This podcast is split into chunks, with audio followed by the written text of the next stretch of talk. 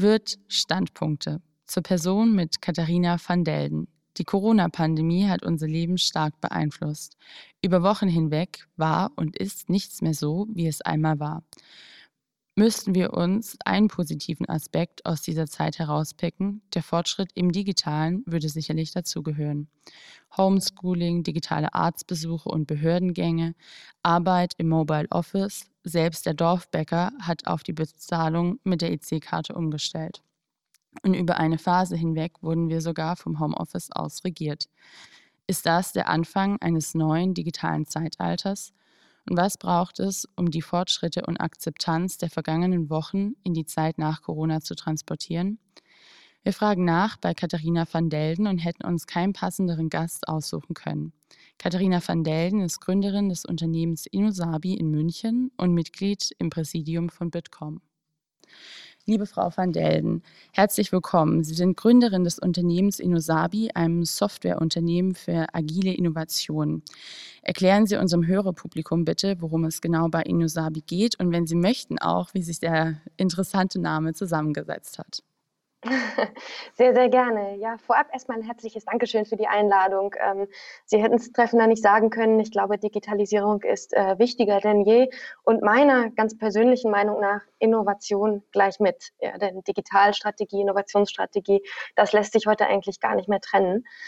Ähm, zu Ihrer Frage, ähm, was macht InnoSabi eigentlich? Wir entwickeln Innovationsmanagement-Software für große Unternehmen. Ähm, dahinter steht, dass wir sehen, dass sich die Art und Weise, wie neue Produkte und Dienstleistungen entstehen, ganz grundlegend geändert hat, dass sich eigentlich auch die Regeln des Wettbewerbs komplett geändert haben. Ja, während wir ähm, die neuen Erfolgsfaktoren sind in Wirklichkeit Geschwindigkeit, sind vor allem auch konstantes Lernen ähm, und sind äh, Vernetzung im Ökosystem. Und auf diesen Prinzipien ähm, basiert unsere Software. Das heißt, sie hilft großen Unternehmen dabei, ihre Innovationsstrategie, Innovationsprojekte nicht nur im stillen Kämmerlein durchzuführen, sondern in Zusammenarbeit mit äh, ihrem Ökosystem. Das heißt mit äh, Mitarbeitern, die vorher so nicht involviert waren, mit Kunden, mit Zulieferern, mit Startups, mit Universitäten. Und das allen voran eben auf einer auch sehr intelligenten digitalen Plattform, die ähm, neben diesen Stakeholdern auch noch Daten, wie zum Beispiel Patentdaten, Trenddaten, ähm, berücksichtigt und auffindbar macht. Und ein ähm, schönes Beispiel dabei äh, hat äh, beispielsweise Siemens geschaffen mit dem äh, Siemens Innovation Ecosystem, ähm, wo sie wirklich über das ganze Unternehmen hinweg ähm, Stakeholder vernetzen zum Thema Innovation. Und ja, zu Ihrer letzten Frage, die hatte ich jetzt schon fast vergessen. wie setzt sich der Name Innosabi zusammen? Es ist tatsächlich so, äh, wie man denkt, Innovation und Wasabi. Unser allererster Slogan zur Gründung war noch, wir schärfen Produkte und Dienstleistungen. Alles war grün. Ähm, dahinter steckt äh, tatsächlich auch das Anwenden unserer eigenen Methode. Wir haben im Internet Crowds gefragt, ähm, was für Themen, was für Wörter verbindet ihr mit neu, mit Innovation, was ähm, und haben dann nachher auch für diesen konkreten Namen beispielsweise gefragt, heißt der in eurer Sprache, heißt er in eurem Land irgendetwas, was wir nicht wissen? Was macht eine Firma, die so heißt? Na, und das haben wir mit einigen Namen durchgespielt und Innosabi hat mit Abstand gewonnen. Nach Ihrem Studium haben Sie gleich mit drei Kollegen Innosabi gegründet. Wie würden Sie die vielleicht die, die Herausforderungen in der Anfangsphase der Gründung beschreiben und welche Erfahrungen haben Sie in den letzten Jahren geprägt? Mhm. Wir sind, ähm, wie gesagt, 2010 als Studentenprojekt gegründet aus der TU München heraus und haben die Firma seitdem im sogenannten Bootstrapping entwickelt. Bootstrapping, das ist äh, Startup-Slang und steht dafür, dass man äh, vor allem aus eigener Kraft ohne externes Investment ähm, eine Firma aufbaut.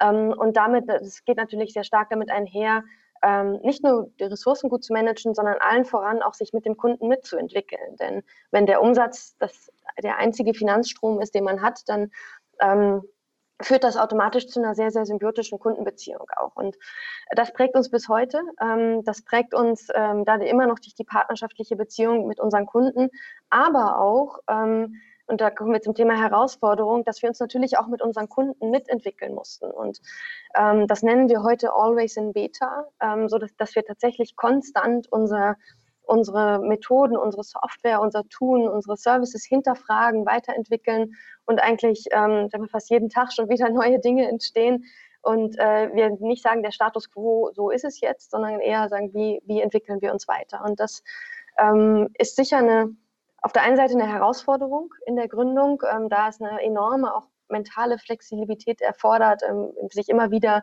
anzupassen, immer wieder zu verändern. Ähm, aber ich würde es heute ähm, tatsächlich als eine unserer ganz großen Stärken in unserer Kultur auch verstehen. Sie sind ja nicht nur Gründerin, sondern auch noch darüber hinaus seit 2013 Mitglied im Bitkom-Präsidium. Welche Themenschwerpunkte stehen dabei für Sie auf der Agenda? Vielleicht auch gerade für die Hörerinnen und Hörer, die Bitkom vielleicht nur einmal gehört, gelesen haben und sich darunter ein bisschen was konkreter vorstellen können. Ja, sehr, sehr gerne. Also für mich ganz persönlich, äh, sprach ich gerade schon an, geht natürlich Innovation und digital Hand in Hand. Das lässt sich gar nicht trennen. Ja. Und daher natürlich auch meine Passion für die, für die Arbeit im Bitkom. Ähm, Bitkom, Sie sagten es gerade, für die, ähm, die Bitkom noch gar nicht kennen, ist der Digitalverband Deutschlands. Das heißt, wir setzen uns ein für ähm, Digitalisierung von Wirtschaft, von Gesellschaft, von Verwaltung, äh, beschleunigter Ausbau von Gigabit-Netzen, digitale Infrastruktur. Ähm, also Sie sehen, es ist wirklich ein sehr, sehr breites Feldfokus ähm, rund um das Thema digital, was natürlich daher kommt, wenn das Thema breit ist, dann ist auch die Verbandsarbeit ähm, da sehr umfassend.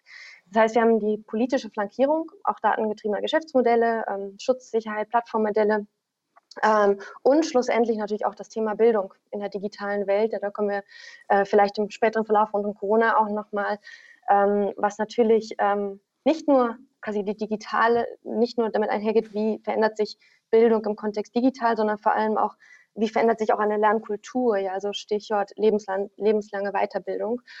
Und ähm, um all das zu erreichen, schafft Bitkom Plattformen, ähm, die, ähm, die sich der Digitalisierung annehmen. Also zum Beispiel die Hub Berlin, mögen manche vielleicht gehört haben, die sich an die Wirtschaft richtet, die Smart Country Convention die Politik und Verwaltung.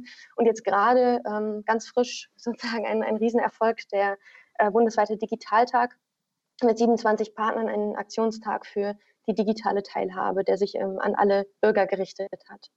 Ja, auf einer Skala von 1 bis 10, wobei 10 der stärkste Wert ist. Wie digitalisiert würden Sie denn Deutschland beschreiben und spürt man innerhalb der, der Leiter oder Skala schon einen Unterschied zu der Zeit vor und nach Corona? Hm, gut, das ist eigentlich wirklich eine äh, schwierige Frage, die ich Ihnen jetzt Zweifel, im Zweifel wirklich sehr persönlich auch beantworte und nicht basierend auf Umfragewerten. Ähm, also meine ganz persönliche Wahrnehmung, die natürlich vor allem auch aus ähm, Gesprächen entsteht, die ich zum Beispiel mit äh, unseren Kunden ähm, oder anderen Gründern führe, sagen rund um eine sieben. Das heißt, wir sind gut, ähm, könnten und müssten aber auch besser sein. Ähm, dahinter steht für mich auch immer die Betrachtung der wirtschaftlichen Lage in Deutschland. Ja. Das heißt, wir haben ähm, die viertgrößte Volkswirtschaft weltweit ja, und sind wirklich industrieller Motor auch Europas und dürfen uns diese Führungsrolle nicht äh, wegnehmen lassen, weil wir äh, nicht schnell genug in der Digitalisierung auch, ähm, auch mithalten können. Und ähm, wenn man sich anschaut, wie das auch in der Wirtschaft wahrgenommen wird, ähm, sehen wir, also wir haben, bei Bitkom gab es eine Umfrage, äh, bei Geschäftsführern, Vorständen in allen Branchen ähm, sagen tatsächlich äh, eine deutliche Mehrheit, also 58 Prozent, dass sie Nachzügler sind in der Digitalisierung und zwölf sogar in ihrer Existenz bedroht. Ja. Und ähm, ich glaube, da, wie gesagt, haben wir noch wirklich ein, ein Thema, wo wir auch, ähm, wo wir den Anschluss nicht verlieren dürfen. Denn wir sehen natürlich, dass andere Länder da auch ein ganz anderes Tempo vorgeben. Also ähm, Dänemark, Singapur, USA, China, das sind natürlich super, super unterschiedliche Länder. Ähm, aber sie gehen die Digitalisierung viel, viel entschiedener an als wir. Und da müssen wir uns ein Vorbild nehmen. Ne? Also ähm, zum Beispiel die USA, ja, da sehen wir die IT-Investitionen pro Einwohner tatsächlich doppelt so hoch wie in Deutschland und wachsen auch noch doppelt so stark. Das heißt, ähm, hier haben wir eine Schere, ähm, die die sich öffnet und wo wir ähm, wirklich aufpassen müssen, dass wir den Anschluss nicht verlieren. Ja. Und wie gesagt, zum Thema Vor- und nach Corona, auch das ist ähm, wirklich nur Bauchgefühl, ähm, dass wir sicher ähm, hier eine, eine, deutlich höhere Akzeptanz von digitalen Themen ähm, gewonnen haben, dass wir ins kalte Wasser geworfen wurden ja, und lernen mussten, äh, mit digitalen Tools umzugehen, damit der Alltag weitergeht, damit die Wirtschaft weiter funktioniert. Und ich glaube wirklich, dass das den Boden bereitet hat für auch sehr, sehr umfassende ähm, digitale Veränderungen.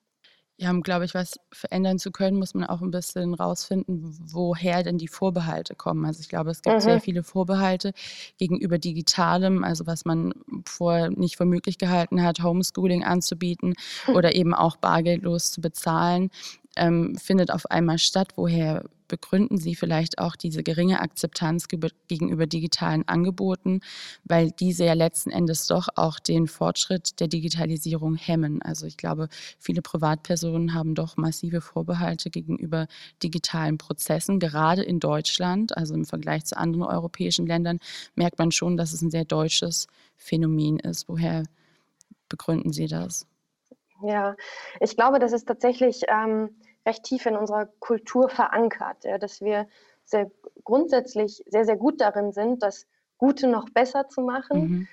aber, ähm, äh, im Zweifel nicht unbedingt das Neue sofort als Erster zu wagen. Und ich meine, das hat auch die ähm, diese langwierige Debatte rund um die Corona-Warn-App, ähm, des Robert-Koch-Instituts jetzt wieder gezeigt, ja, wo sich die Entwicklung ja doch, ähm, vergleichsweise lange gezögert hat.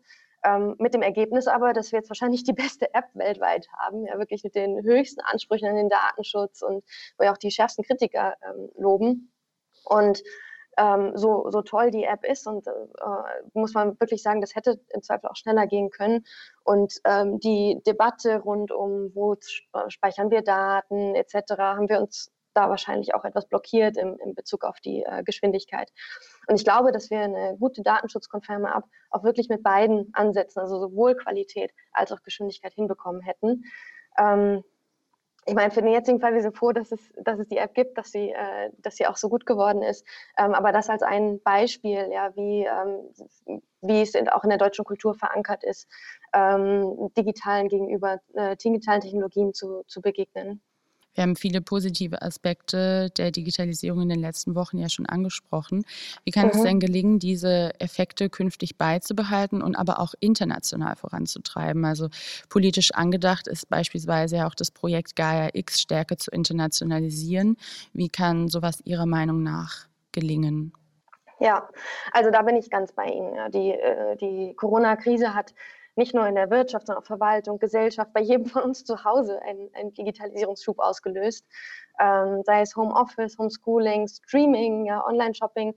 Ähm, und da hatten wir auch vorhin schon drüber gesprochen, ähm, das war und musste es auch sein, wirklich ein Sprung ins kalte Wasser. Und ähm, dass wir aber doch alle irgendwie die Erfahrung gesammelt haben, ähm, und dass, dass das, was bisher vielleicht auch ausschließlich analog oder in Präsenz stattgefunden hat, auch sehr, sehr gut digital funktioniert und geht. Und dass wir sicher auch einiges, was wir jetzt gelernt haben, lernen mussten, ähm, auch weiterführen werden äh, in die Nach-Pandemie-Zeit. Also sagen wir, also gerade beim Thema Homeoffice bin ich relativ sicher, dass sich die positiven Erfahrungen auch dauerhaft ähm, weiter fortsetzen werden. Und gerade in unseren Schulen, ähm, da haben wir natürlich auch große Defizite ähm, offengelegt, äh, gesehen durch die Digitalisierung, die jetzt auch schnell beseitigt werden müssen.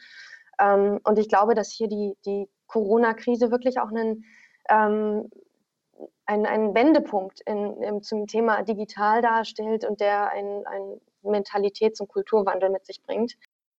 Ähm, zum Thema Gaia X ein ganz kurzer Kommentar nur. Ich glaube wirklich, dass, ähm, dass ähm, wir hiermit die, das Fundament auch schaffen können für, eine, ähm, für geplante europäische Datenräume ähm, und wir so in Europa auch langfristig unsere Datensouveränität stärken können. Ja, da, haben wir, da haben wir wirklich einen Meilenstein gesetzt. Ähm, mit Frankreich und Deutschland ähm, in, im, auf dem Weg zu einer europäischen Cloud- und Dateninfrastruktur. Und ja, wir sehen, dass die, die Wirtschaft ist an Bord, hat Interesse. Ähm, jetzt müssen wir natürlich auch Fahrt aufnehmen und äh, Angebote auf den Markt bringen. Sie haben es eben schon angesprochen, der Sprung ins kalte digitale Wasser. Mhm. Ähnlich ambitioniert ist ja auch die ähm, Digitalisierungsstrategie der Bundesregierung. Also bis Ende 2022 sollen alle Dienstleistungen der Verwaltung digitalisiert sein. Bis Ende 2025 dann ganz Deutschland mit gigabytefähigen Netzen ausgebaut. Und eben auch der Digitalpakt Schule soll dafür sorgen, dass rund 43.000 Schulen mit schnellen Internetverbindungen und digitalen Lerninfrastrukturen versorgt sind. Das sind sehr ambitionierte Ziele, die sich da mhm. die Bundesregierung gestreckt hat. Wie realistisch bewerten Sie denn die Umsetzung der Strategie und um welche Inhalte würden Sie diese Strategie denn auch noch ergänzen, wenn Sie persönliche ähm, Ergänzungen hinzufügen könnten? Mhm. Also erstmal vorab, ich halte es für absolut richtig und auch wichtig, ja, dass, dass wir ambitionierte und ehrgeizige Ziele haben. Ähm, wir haben gerade schon darüber gesprochen, dass, dass ich auch der Meinung bin, wir haben einiges aufzuholen und das, das können wir nur, wenn wir es uns auch vornehmen ähm, und dazu Investitionen ähm, und, und auch Engagement sehen. Ähm, zum Thema Digitalstrategie, ich glaube, wir brauchen, wir sagen kein, kein Update, sondern ein Restart. Ähm, das heißt, wir müssen im Kontext digital auch wirklich komplett neu denken, ja, von Grund auf neu denken. Ähm, und ähm, ich sehe da vier, vier Handlungsfelder, wo wir ähm, besondere Bedeutung drauf legen sollten. Ähm, das erste, das hatte ich gerade auch schon kurz angesprochen, rund ums Thema äh, Bildung. Ja, das heißt, der, für mich, der Bund muss mehr Bildungskompetenz bekommen, muss mehr Bildungskompetenz ausgestaltet werden. Ähm, und auch dem, gerade dem Thema Weiterbildung ähm, brauchen wir ähm, mehr Anerkennung in Politik, Wirtschaft und Gesellschaft. Ähm, da auch wieder ein kurzer Schwank zurück ganz zum Anfang unseres Gesprächs, äh, dass, äh, so wie wir das ja auch bei Nosabi leben, ja, always in Beta. Ich glaube, das ist nicht nur etwas unserer Firmenkultur, sondern wirklich ein gesellschaftliches Muss in Zeiten von digital, sich konstant weiterzuentwickeln, weiterzulernen. Ähm, da brauchen wir natürlich eine gute Infrastruktur für ähm, Netze, für Verkehr, Energie, müssen auch digital ertüchtigt werden. Der Staat sollte sich weiterhin im Prinzip Digital by Design verpflichten und das in Bezug auf die Verwaltung äh, umsetzen. Das heißt, hier äh, Strukturen und Prozesse von vornherein digital denken und schlussendlich natürlich das Thema Datenpolitik. Ähm, da brauchen wir eine neue Balance auch zwischen ähm, Schutz persönlicher Daten, Einsatz von Daten, ja, und hier ähm, eine ganz neu ausbalancieren. Und ähm, wieder auch der Schwenk zurück zu, zu Bitkom. Wir haben mit Bitkom ähm, Vorschläge gemacht für den Weg aus der Corona-Krise. Und zwar ähm, unter anderem ein Digitalgutschein, ähm, der digitale und nachhaltige Transformation ähm, vor allem auch bei kleineren und mittelständigen Unternehmen fördert. Ähm, das haben wir jetzt wieder gespiegelt gesehen im Konjunkturpaket der Bundesregierung. Das ist natürlich super. Ähm, darüber hinaus haben wir vorgeschlagen einen Homeoffice-Bonus, ähm, der, äh, wo Erwerbstätige, die, die mobil arbeiten, auch steuerlich profitieren. Dann eine konzentrierte Aktion Verwaltungsmodernisierung. Das heißt, ähm, hier wollen wir wirklich den öffentlichen Sektor auch einen Schub in Digitalisierung sehen. Da hat das Konjunkturpaket angesetzt, aber wir glauben auch da ähm, sind wir auf dem richtigen Weg, aber es gibt natürlich noch viel nachzuholen. Ähm, zwei weitere Vorschläge hatten wir noch, das heißt eine offensive Schultransformation, die an dem Digitalpakt Schule auch ansetzt ähm, und ähm, bedürftige Familie mit einem digitalen Kindergeld unterstützt von 300 Euro für IT. Momentan sind, glaube ich, 150 äh, Euro geplant, was natürlich in die richtige Richtung geht, ähm, wenn die Eltern das Geld jetzt auch richtig investieren. Und schlussendlich haben wir ähm, uns dafür eingesetzt, wirklich einen Infrastrukturboost zu sehen, ähm, so dass wir ähm, nachhaltig auch in Deutschland bessere Bedingungen für Netze schaffen. Und äh, dazu steht zwar aus dem Konjunkturpaket, aber wir schauen jetzt natürlich auch auf das äh, von Wirtschaftsminister Altmaier angekündigte Fitnessprogramm, mhm. ähm, dass das da nochmal weiter äh, fortgeführt wird. Was sehr, wie wir angesprochen haben, sehr wichtig ist, dass eben auch immer der Datenschutz bei der Digitalisierung gewahrt wird. Ähm, gleichzeitig mhm. ist es aber eben auch so, dass beispielsweise die Datenethikkommission keine wirkliche Abgrenzung zwischen der rechtlichen Behandlung von B2C und B2B gezogen hat und eine Gleichbehandlung von B2C beispielsweise gar nicht sachgerecht ist. Jetzt ist es natürlich so, dass die Politik kein Unternehmen ist, auch nicht als Unternehmen agiert. Aber wie können denn solche Fehleinschätzungen künftig ein bisschen sensibler angegangen werden und ähm, ja eben anders vielleicht auch gefragt, wie kann es denn gelingen, dass gerade im Rahmen der Digitalisierung mehr Input durch Unternehmen in die Wirtschaft und in die Politik getragen wird? Weil das ist, mhm. glaube ich, eine der größten Schwierigkeiten, dass die Politik ja ihre, ihre Programme runterfährt, aber gleichzeitig eben auch nicht wirklich auf die Unternehmen eingeht oder das, was in der Wirtschaft gefragt ist. Mhm. Ähm, ja, zunächst einmal zu Ihrem ersten Punkt. Ähm, also ich, ich und wir ähm, bei Bitkom ähm, begrüßen sehr, dass wir hier überhaupt einen so breiten gesellschaftlichen Dialog haben. Ich glaube, das ist ganz wichtig, dass wir uns mit Datenethik auch so intensiv auseinandersetzen und hier verschiedenste Sichtweisen auch hören und, und, ähm, und äh, Gehör verschaffen und damit erreichen, dass wir den Wertekodex, den wir in analog leben, ja, dass wir den auch digital transferieren und dort ähm, zur Geltung bringen. Ja, weil ich glaube, sonst ähm, finden wir auch ähm, keine Akzeptanz gerade vor den vorhin ähm, besprochenen kulturellen äh, Gegebenheiten. Also das ist wirklich ganz, ganz wichtig und, äh, und auch gut so. Ähm, es darf aber dabei nicht passieren. Ja? Es darf nicht das Ziel sein, dass wir uns dabei den Weg den, in die digitale Welt verstellen. Ja? Wir haben es gerade besprochen, wie wichtig es ist, dass wir wirklich hier den Anschluss nicht verlieren, dass wir die Nase vorne haben. Und ähm, wenn wir uns jetzt aufgrund von äh, von solchen Diskussionen quasi zu einem äh, wir, analogen Inselstaat zurückbauen, dann ist uns auch nicht geholfen. Und das ist, glaube ich, ganz wichtig, dass wir hier ähm, die Balance finden und, äh, und berücksichtigen. Ähm, und was in dem Kontext ganz wichtig ist, und das natürlich auch zu Ihrer Frage, wie, wie schaffen wir es, ist, ähm, wie, wie, wie kommen wir auch in die Umsetzung, wie können wir mehr Input äh, in die Politik bringen, Ganz wichtig ist natürlich, dass wir hier auch von den theoretischen Diskussionen wegkommen, ja, weil die theoretischen Diskussionen rund um Algorithmen, rund um Umgang mit Daten, mit künstlicher Intelligenz, da, da geht es häufig ausschließlich um Risiken und Gefahren. Ja. Und in der Praxis sehen wir dann häufig doch eher die Chancen auch von neuen Technologien und, und sehen, dass wir hier auch ganz, ganz große und aktuelle Herausforderungen in der Gesellschaft ähm, damit lösen können. Und ich glaube, deswegen ist es so wichtig, dass wir, vielleicht spricht da auch der Unternehmer in mir, mhm. dass wir aus der Diskussion heraus ins Doing, in die Praxis kommen ja, und Use Cases schaffen, Erfolge schaffen, Beispiele schaffen und damit auch eventuelle Vorbehalte abschaffen. Von vielen wird immer wieder gefordert, dass man in Deutschland ein Digitalisierungsministerium braucht, weil ja mhm. digitalisierte Prozesse in jedem Ministerium einzeln vorangetrieben werden und man das so gebündelt hätte. Wenn Sie denn angenommen für einen Tag Digitalisierungsministerin wären, welche Initiative würden Sie, abschließende Frage, da dann vorantreiben? die mich wahrscheinlich erstmal fragen, womit könnte ich an einem Tag wirklich äh, den meisten Impact generieren?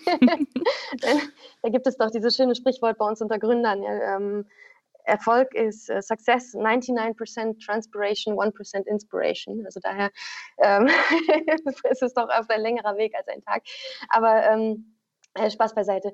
Ich würde mir tatsächlich die, die Frage stellen, ähm, was kann ich tun, welche Initiativen ähm, kann ich treiben, unterstützen, ähm, die dazu führen, dass mein eigener Job so schnell wie möglich auch wieder überflüssig wird. Also ich bin der festen Überzeugung, dass wir digital wirklich ähm, in, in allem verankern müssen ähm, und nicht quasi ausschließlich in die Verantwortung von Einzelnen geben dürfen.